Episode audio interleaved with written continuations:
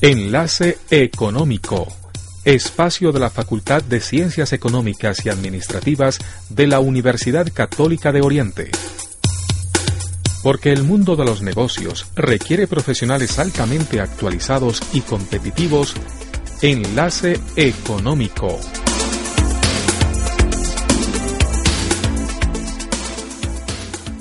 Muy buenos días a todos nuestros oyentes. Este es el programa radial Enlace Económico, programa que realizamos desde la Facultad de Ciencias Económicas y Administrativas de la Universidad Católica de Oriente. Hoy es miércoles 7 de marzo de 2018 y estamos realizando este, este programa los profesores Carlos Humberto Monsalve y quien les habla Carlos Mario Vargas desde donde saludamos muy afectuosamente a todos nuestros oyentes desde esta mesa de trabajo. Profesor Carlos, muy buenos días. Muy buen día, doctor Carlos Vargas. Muchas gracias por la invitación. Un placer tenerlo aquí en esta mesa de trabajo. Excusamos al profesor Juan Camilo Cardona, quien siempre está al frente de este programa, pero informamos a la audiencia que se encuentra en unas capacitaciones con la Administración Tributaria, con la Dirección de Impuestos Ciudadanos Nacionales, alrededor de lo que es el núcleo de apoyo contable y fiscal que empezará a operar próximamente aquí en la Universidad Católica de Oriente. Como él también está al frente de, ese núcleo de apoyo contable y fiscal, pues entonces está en la, en la capacitación. Pero desde aquí les damos nuestro saludo y realizamos de todas maneras este programa radial desde, desde nuestra facultad. Saludamos al rector de nuestra universidad, a Monseñor Darío Gómez Zuluaga. También a, saludamos y agradecemos a los que participan e intervienen en el diseño y realización del programa, a Noel Bachalarca y a Hugo Espina en el Control Master, al comité de redacción y al director de nuestra emisora, mmm, Fausto Ríos. También saludamos muy especialmente al decano de nuestra facultad de Ciencias Económicas y Administrativas, a Pablo Múnera Uribe, al coordinador del programa de Contaduría Pública Carlos Alberto Guarín, a la coordinadora de Comercio Exterior Silvia Elena Ceballos y a la coordinadora de Administración de Empresas Luz Alejandra Vélez. Así inicia entonces nuestro programa Enlace Económico. La frase del día.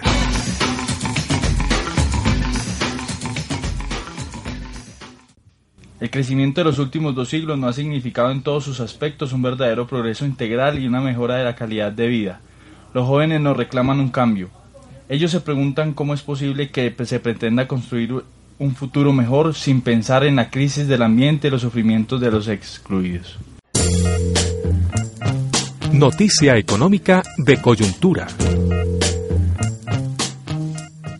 Bien, al, alrededor de lo que viene sucediendo en, en, los últimos años aquí en la región y especialmente en, el país hermano Venezuela, sobre la, el, valor del dinero, cómo, cómo se evidencia a través de los medios de comunicación pues la, pérdida de poder adquisitivo de la moneda en, el país, eh, el fenómeno de hiperinflación, pues hoy quisimos con el profesor Carlos Monsalve, que ha estudiado estos temas, pues hacer una, un análisis alrededor de lo que viene pasando eh, en la economía venezolana que nos permita tener como una mediana idea de, de, ese fenómeno, de lo que de lo que viene aconteciendo, de las posibles implicaciones que eso pueda tener para la economía colombiana, entre, entre otros aspectos. Entonces, profesor Carlos Monsalve, muy agradecido de que esté en este programa y si quiere entonces empecemos a conversar sobre, sobre el asunto de la, de la hiperinflación, de la estanflación, de, de, cómo el dinero puede llegar a perder dinero de una manera tan considerable como se muestra en la, en la realidad venezolana. Muchísimas gracias y reitero el agradecimiento por esta invitación. Eh, un saludo también a la audiencia. Para poder poner en contexto a las personas, tendríamos que remitirnos a hace más de 16 años, en el cual llega un régimen que, pues como todos sabemos, promueve un movimiento bolivariano conocido como el, o ellos como lo llaman, el socialismo del siglo XXI, y esa necesidad de crear esta nueva herramienta política dentro del contexto americano necesitaba o requería de subsidiar muchos aspectos de la economía venezolana. La razón por la cual en este momento su dinero pierde tanto valor se debe a diferentes factores como todo lo que tiene que ver en economía, que puede ser político, ambiental y demás, en el caso del tema cambiario, pero aquí eh, tenemos diferentes elementos que nos hacen llegar a un, a un elemento como el que usted planteaba de esta inflación. Primero muestra un estancamiento de la economía, que es indudable cuando empieza el régimen de los 14 años del señor Hugo Chávez, inmediatamente se empieza a subsidiar ciertas partes de la, de la sociedad, sin embargo, empieza a haber unas limitaciones para la empresa privada. En este caso, la forma como él empezó a subsidiar vivienda, educación y salud, pues lo empezó a hacer a partir de la capacidad de endeudamiento por el petróleo. Entonces empezó a vender petróleo, sobre todo a sus socios en este momento económicos y políticos que son China y Rusia. Sabemos que son dos países que hoy y a futuro requieren de gran cantidad del combustible fósil. Entonces, como Venezuela goza de la reserva más grande de petróleo del mundo, efectivamente, pues eh, China y, Rusia no, no quisieron menospreciar esta alianza, ofrecieron dinero, obviamente, para, para ayudar en esta campaña del socialismo del siglo XXI, y lo que hizo fue endeudar, digamos que por muchos años, el petróleo del país. Entonces, ¿cómo lo hizo? Emitiendo bonos o deuda pública como garantía y su base que la base que lo sustenta es efectivamente el petróleo. Así como los países de, de todo el mundo lo que hace es sustentar una deuda pública a partir del presupuesto y de su capacidad de generar flujo de efectivo en el futuro. Sin embargo, el futuro de Venezuela, según se empiezan a cerrar empresas y se empieza a estancar la economía, pues su único futuro es la venta del petróleo. Entonces, efectivamente, el, lo que ocurrió fue la venta de estos, de estos títulos a estos dos países principalmente. Y, y, lo que, y lo que hizo en este caso Venezuela como política eh, macroeconómica fue emitir gran cantidad de papel de su moneda, de bolívares en este caso, y eh, llenar o inundar el mercado con esta moneda, lo que hizo que efectivamente se, se, hiciera una hiperinflación. ¿Esto por qué lo hizo? Pues como estaba tan endeudado, ¿cierto? Para poder subsidiar, lo que hizo fue empezar a emitir y emitir monedas y a inundar su mercado, porque sabemos que el bolívar pues realmente se transa en, en Venezuela. El impacto, por ejemplo, en el caso del dólar no sería igual, porque el dólar finalmente se puede transar en cualquier parte del mundo, pero el de Venezuela es en Venezuela. A pesar de que tengan un soporte bajo, bajo sus reservas de petróleo, pues igual el efecto de inflación se da por, por la cantidad de dinero que está circulando en el mercado. Es decir, que cuando, cuando los estados deciden aplicar una política monetaria de emisión de moneda, esa emisión puede generar inflación. Claro, lo que pasa es que la inflación es directamente proporcional a la cantidad de dinero que está circulando en el mercado. Entonces es exactamente lo mismo que le pasó a España, por ejemplo, cuando empieza la colonia, empiezan a sacar el oro de América, empieza a llegar oro a, a España y qué hicieron sus vecinos, Francia, Inglaterra y demás, al ver que tienen dinero, si un, un piano lo vendían en 5 monedas de oro, ya no la van a vender en 5 monedas de oro, sino en 20, porque tienen dinero, tienen efectivo. Entonces, cuando tú estás llenando el mercado de dinero, lo que haces es inflar los precios. Por eso hoy estamos viendo lo que muy bien mencionabas, un, una estanflación, un, un, fenómeno muy parecido a lo que vivió Estados Unidos en, en, la Gran Depresión, que es un estancamiento de la economía, la gente no tiene en qué trabajar y así trabajase, pues lo que va a ganar no va a ser suficiente para, para pagar, porque hiperinflación y adicionalmente eh, una para en la economía. A esto, a esto se le tiene que sumar hoy en día un problema y es el hecho justamente si escasea, con mayor razón suben los precios. Entonces puede circular muchísimo dinero, ya hay una hiperinflación y adicionalmente si escasea pues suben los precios. Entonces imagínense la situación en la que puede estar pasando, pues la situación por la que están pasando nuestros vecinos y hermanos de Venezuela. así como manera de síntesis, entonces uno puede decir que, la, que lo que Venezuela es, es esta inflación, entendida como la suma de, de una inflación muy elevada, de hiperinflación en, en, concreto, más, más un fenómeno de estancación, de estancamiento de, su economía, de sus aparatos, de sus procesos productivos, etcétera, etcétera. Sin duda, de manera no oficial, he podido leer documentos que dicen que además eh, la oposición tenía, pues, de alguna manera en sus, en sus elementos productivos y, y, de, y de, negocio, se pusieron de acuerdo de alguna manera para salir del régimen y obligar a la gente a salir a las calles, no seguir produciendo ni negociando. Entonces, eh, llevar a la gente al hambre que lleva, a que se pueda rebotar, a que pueda salir a las, a las calles. Y esto, pues obviamente ha pronunciado aún más la situación eh, del país, pues porque ellos generaron también la escasez porque sabían que es un elemento para que la gente definitivamente pueda salir en, en las urnas o en, o en los o, desde su el ejercicio de la democracia puedan salir y no seguir votando por, por estas personas. Sabemos que hay una cierta cantidad de la población que tiene todavía eh, subsidiado por el, por, por, el, por el propio Estado venezolano o como lo llamaba ahora un régimen porque no lo puedo sacar de ese, de ese, de ese elemento si ve que hay una economía fracasada y hay gente que se está muriendo de hambre o que está sufriendo por, por el desabastecimiento, pues simplemente tendría que dar un paso al costado y vemos que, que desea seguir en el poder. Entonces, si entendemos eso desde el régimen, pues tendríamos que decir que ellos lo que están haciendo es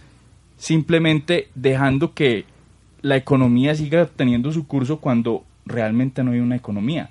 Se basan en el petróleo, basan eh, su economía en las ventas a futuro del commodity y pues sabemos que en este momento el precio del petróleo no es el mismo desde hace dos años. Me aclara usted algo también eh, al respecto y, quizás de pronto este, este lo que voy a decir, de pronto más, más, más conocimiento ustedes alrededor de este tema económico o del fenómeno económico que yo, pero eh, hemos entendido que cuando, por ejemplo, cuando los gobiernos diseñan las políticas monetarias y fiscales, como las que hemos venido discutiendo alrededor de la emisión de moneda y, la, y las políticas fiscales alrededor de las modificaciones en, la, en, términos de gasto público y de impuestos, cuando se, cuando se, aplican ese, tipo de, políticas monetarias y fiscales eh, en procura de dinamizar la, la economía recesiva, en recesión, lo que terminan haciendo es eh, empeorando el componente inflacionario de la misma economía,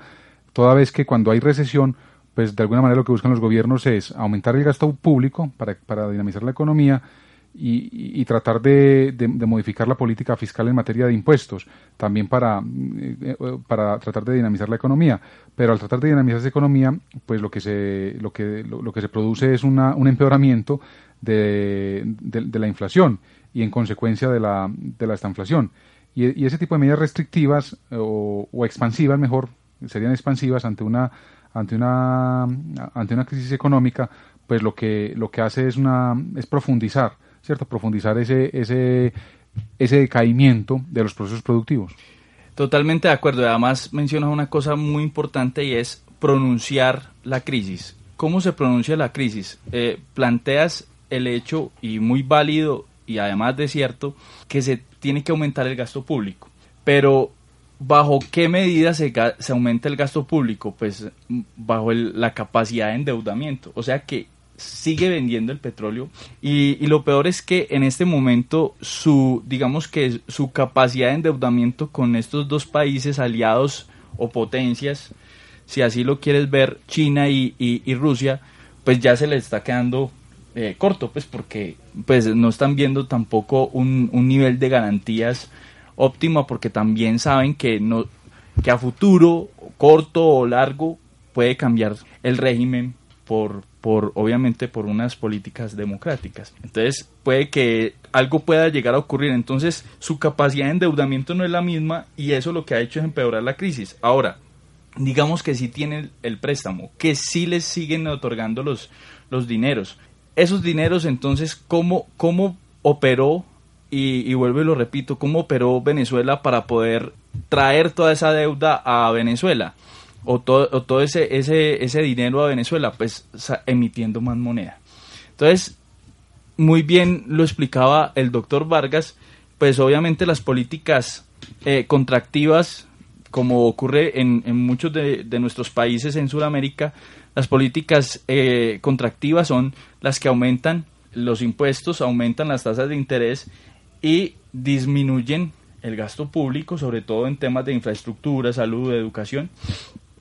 Y las políticas expansivas, pues lo que hacen es justamente lo contrario, reducir tasas de interés, reducir impuestos y aumentar el gasto público. ¿Cuál es el problema de Venezuela? Que está aumentando el gasto público, pero es un gasto público que en este momento se está yendo por, digamos que por lo que en algún, en algún periódico o prensa alcancé a leer, lo que en Venezuela llaman algo así como los boliburgueses, que son aquellas personas que estando muy cerca del, del, del régimen, pues tienen unas, unas, unos puestos políticos firmes durante todo este tiempo y han tenido un poder económico y se, y se han llenado los bolsillos. Entonces estamos hablando de casos de corrupción. Entonces, mucho de ese dinero que está llegando a Venezuela, pues finalmente se está filtrando, se está yendo por las alcantarillas, que en este caso serían aquellos boliburgueses. Muy bien, eh, me encontré una nota aquí de Javier Montes de Oca alrededor de lo que de lo que él dice, cómo puede distinguirse que un país se halla, en esta inflación. Y señala por una parte, la depresión económica, las tasas de crecimiento negativo y el alto índice de paro. Y por otro lado y a la par, viene acompañado de una espiral ascendente de precios, lo que empobrece a los estratos medios y bajos de la sociedad y dificulta asignar recursos a los proyectos empresariales, que es más o menos lo que resume la, la situación. Perfectamente resumido. Y la grande pregunta que, que, que surge alrededor de esta conversación, profesor Carlos, es las implicaciones nosotros tan cercanos, países hermanos, con relaciones comerciales por mucho tiempo, ¿qué, tipo de implicaciones han, ha tenido eh, esa crisis venezolana? ¿Qué puede tener o qué puede suceder en el futuro, en, nuestra economía, en nuestra sociedad? Excelente pregunta y, diríamos que hace rato las podemos haber respondido. Eh, hace un tiempo cuando Colombia tuvo problemas entre los dos países por las diferencias entre los gobiernos, el señor Álvaro Uribe y el señor Hugo Chávez, se cerraron algunos eh, tratos comerciales, sobre todo, por ejemplo, a nivel farmacéutico, lo que tenía que ver, por ejemplo, con la compra de, pescado, de pollo, de huevo.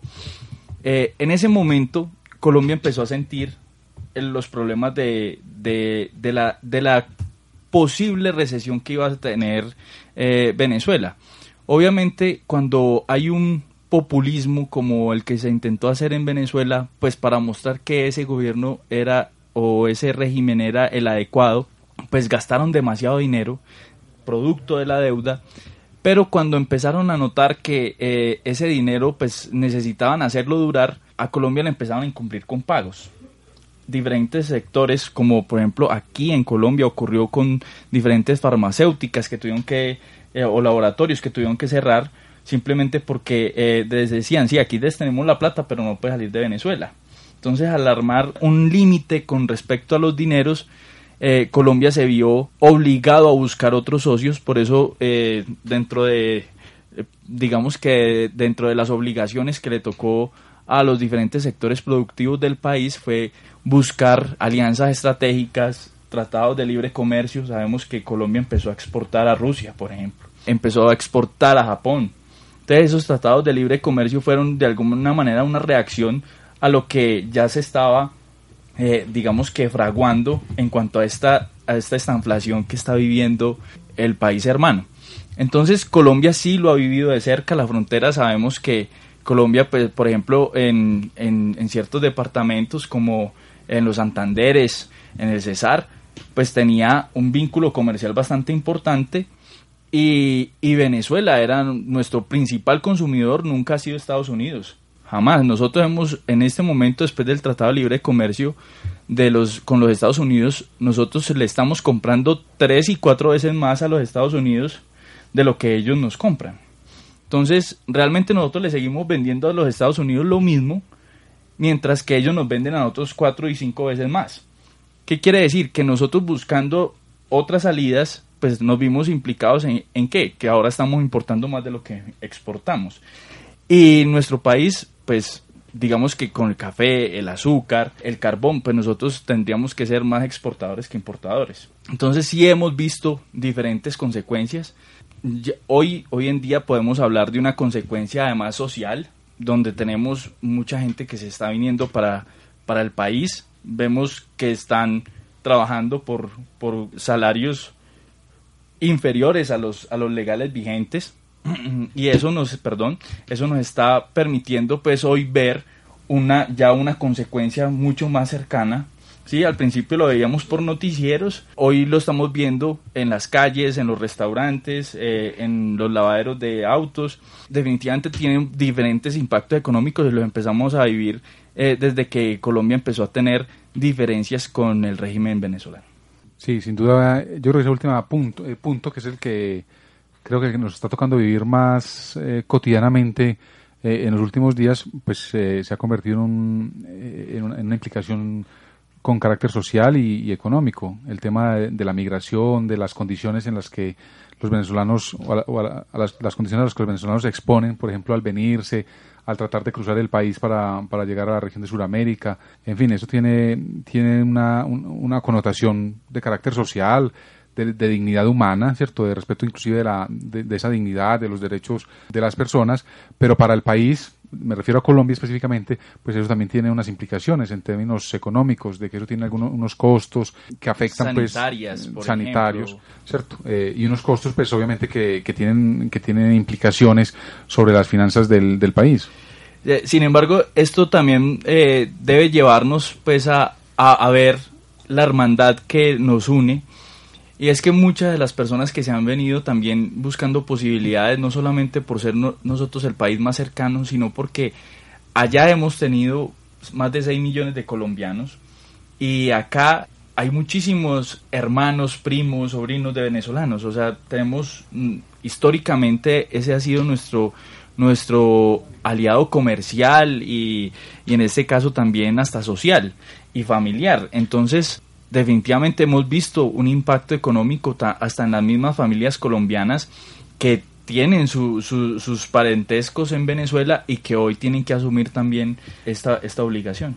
Profesor Carlos, una pregunta final ya así como al, punto final después de nuestro programa. Y usted como estudioso de estos temas, ¿debería haber un equilibrio entre, entre las políticas asistencialistas, de subsidio y aquellas que incentivan la, la competitividad empresarial?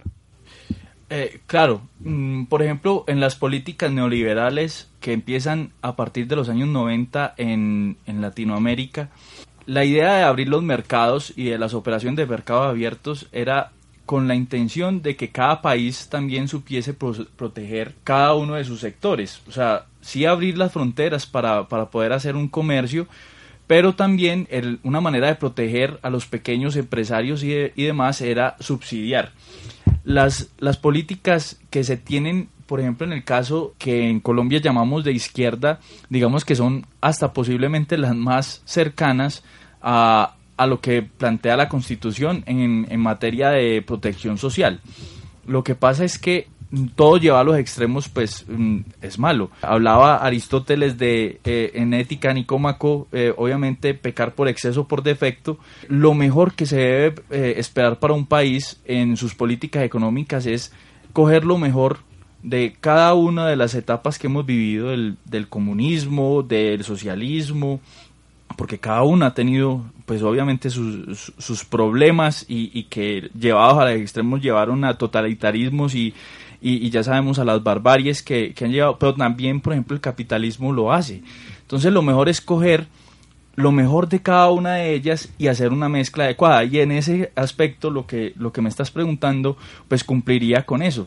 Hay que, en ese caso, sí, abrir los mercados, promover la libre empresa, pero también, obviamente, pensar en tener unos, unos ingresos. Por ejemplo, no está mal que países que los países eh, paguen impuestos. Obviamente que esos impuestos se vean reflejados en la igualdad de toda la sociedad que se promueva la educación gratuita para todos los para todas las personas que además es un derecho constitucional la, la, salud que además es un derecho constitucional y respeta el derecho fundamental que es el derecho a la vida en países como el nuestro lo que estamos viendo hoy con el problema de la libre empresa es llevarla a que dos grandes operarios eh, manipulen la, la salud y, las personas vemos cómo quedan dándose vueltas entre hospital y hospital y no los pueden atender porque están colapsados, ¿sí? Y simplemente porque no se, les protege, eh, no se les protege sus derechos fundamentales.